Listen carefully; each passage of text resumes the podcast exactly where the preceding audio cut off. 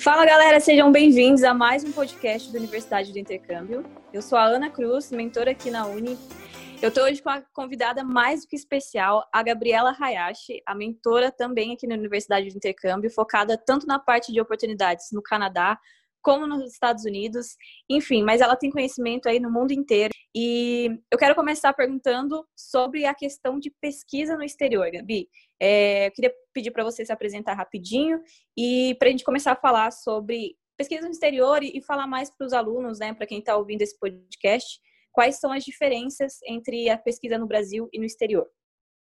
Oi, Ana, muito obrigada pelo convite. Então, pessoal, meu nome é Gabi e eu já realizei pesquisa no exterior, justamente por isso sou eu falando sobre o tema aqui para vocês hoje.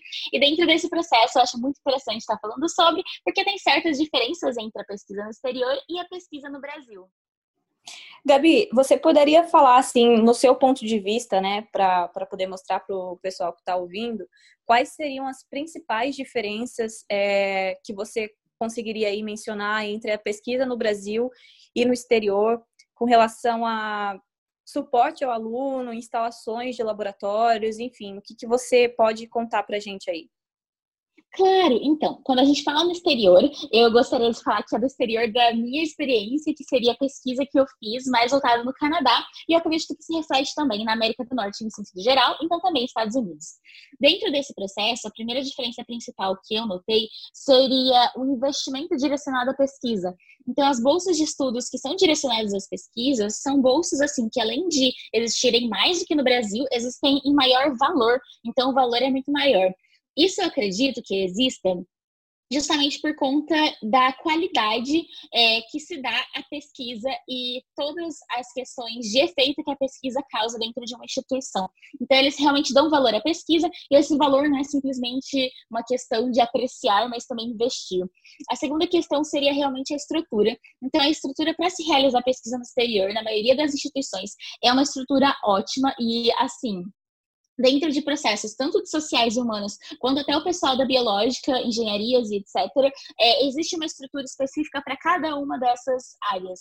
E isso é muito interessante porque, pelo menos particularmente nas instituições aqui do Brasil que eu visitei e que eu fiz parte, o processo de é, estruturas para pesquisa nem sempre era dos melhores. Então, eles realmente dão valor não somente no investimento de bolsas, mas também em ter uma estrutura adequada para a pessoa fazer a pesquisa.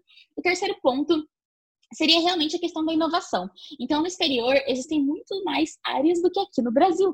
Então, o que acontece é que muitas vezes você tem interesse em fazer alguma pesquisa, esse tema não existe muito aqui no Brasil, quando você está per tá perguntando, pesquisando em português, não acha muita coisa, mas aí você vai lá, pesquisa em inglês e acha o conteúdo que você quer, porque é uma pesquisa que nasceu uh, nos Estados Unidos, nasceu na Inglaterra, no Canadá e etc. Então, as iniciativas são inovadoras também. É, esse é um ponto muito legal que você tocou, é, da questão da das variações e das, uh, dos leques de oportunidades mais amplos no exterior, né? Parece que as pessoas têm uma possibilidade de áreas de pesquisa muito maior do que no Brasil. Parece que no Brasil é tudo muito ortodoxo ainda.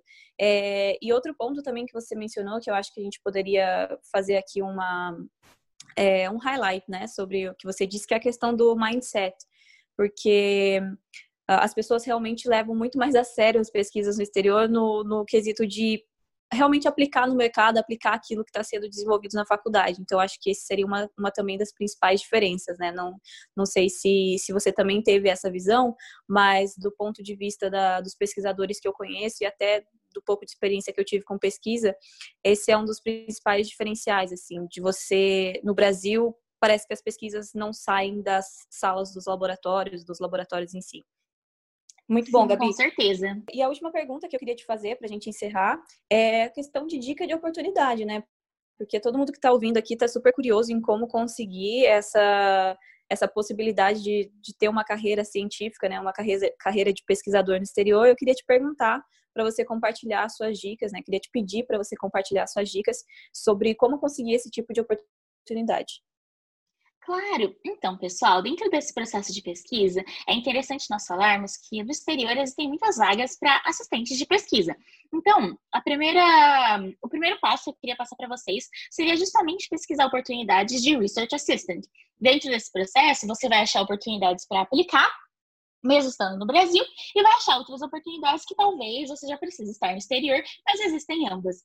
E também a segunda dica seria você estar atento a bolsas de pesquisa. Por exemplo, eu mesma fui pela Bolsa MyTex Global Link, dentro desse procedimento, com tudo pago, para realizar a pesquisa no Canadá. Então, ficar atento às bolsas também é muito, muito importante, especialmente se você tiver foco em um país específico, ficar atento ao site do governo daquele país, às páginas do Facebook e também as páginas do Instagram, porque algumas vezes eles podem vir a divulgar essas bolsas por lá também. É isso, galera. Eu espero que vocês tenham aí um lápis e um papel para poder anotar todas as dicas da Gabi, porque não foi pouca coisa, hein? Então, coloquem na prática. Gabi, quero te agradecer imensamente pelo seu tempo, pela disponibilidade de estar aqui comigo hoje, compartilhando conhecimento com o pessoal. E, gente, queria pedir para vocês que estão ouvindo esse podcast para já compartilhar com, sei lá, 10 amigos, enviar para o máximo de pessoas possível, porque isso ajuda muito a gente a saber qual tipo de conteúdo é, é mais relevante para vocês e ajudar a gente a fazer um material bem legal. E também, se você puder tirar um print do, desse podcast, postar no seu stories, marcar a Universidade do Intercâmbio, isso ajuda muito, tá bom? Vamos construir aí uma rede de pessoas é, engajadas e que consigam muitas oportunidades fora. Gabi, obrigada mais uma vez. É isso, gente. Até mais.